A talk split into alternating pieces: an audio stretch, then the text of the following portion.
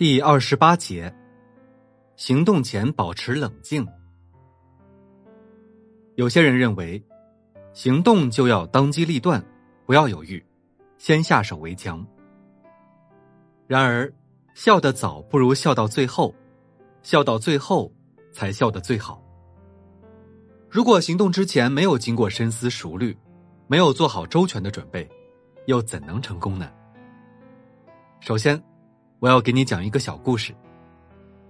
有一天，我在树林中散步，碰到一个正在兴致勃勃的锯树的人。虽然这个人卖力的挥着锯子，但是树迟迟没有被砍断。我疑惑的问：“你在干什么？”“你看不见吗？”这个人不耐烦的回答：“我要把这棵树锯倒。”可是，你看起来已精疲力尽了。我大声说道：“你砍树砍了多久了？”“五个多小时了。”他回答。“我确实已经精疲力尽了，这活真不容易干。”“嗨，那么你为什么不停几分钟，把锯磨快之后再砍树呢？”我向他提出了建议。我敢保证，这样做会使你锯得更快些。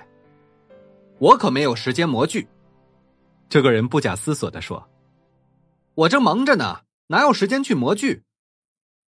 说完这句话，他又继续锯树去了。可是，尽管他使出浑身的力气，那棵树还是没有被锯断。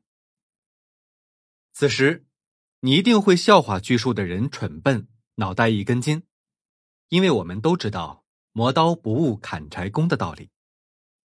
锯树不只需要力气，也需要使用起来顺手的工具。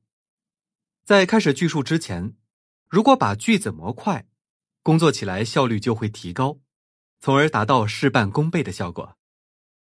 可是，在日常生活中，你是否也注意到，要经常模块自己的句子，从而加快成功的步伐呢？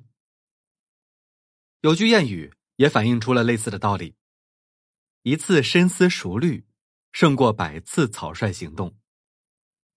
在行动之前。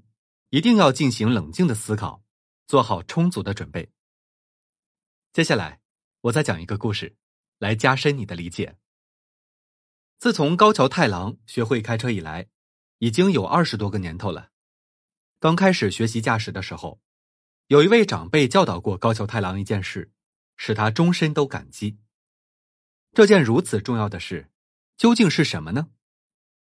原来，那位长辈教导他。如果发现车子有故障，一定不要慌乱，要冷静下来，原封不动的绕着车子走一圈。例如，当前面的一个车轮陷入水沟里时，很多人都会惊慌失措的向后退。其实，这样反而容易使车子再发生其他的故障，最终落得个雪上加霜的结果。倘若在采取措施之前，先绕车一周的话，就能够了解车子整体的状况。清楚车子到底为什么会出现问题。更加重要的是，先花些时间绕车一周，能把因突发事件带来的那种手足无措的心情先行平复下来。由此可见，如果面对很糟糕的状况时，冷静的思考能够稳定张皇失措的心情，转移注意力的方法，也能把自己引导到有利的方向去。当一个人暗想情况不妙时，神经一定非常紧张，而且慌乱的情绪会使人陷入狭窄的视野里。如果不能消除精神上的紧张，分析解决问题的能力也会随之减弱。就算是平常能够轻易应对的情况，也会变得困难起来。这时候，如果能够适当的转移注意力，即可解除这种紧张感。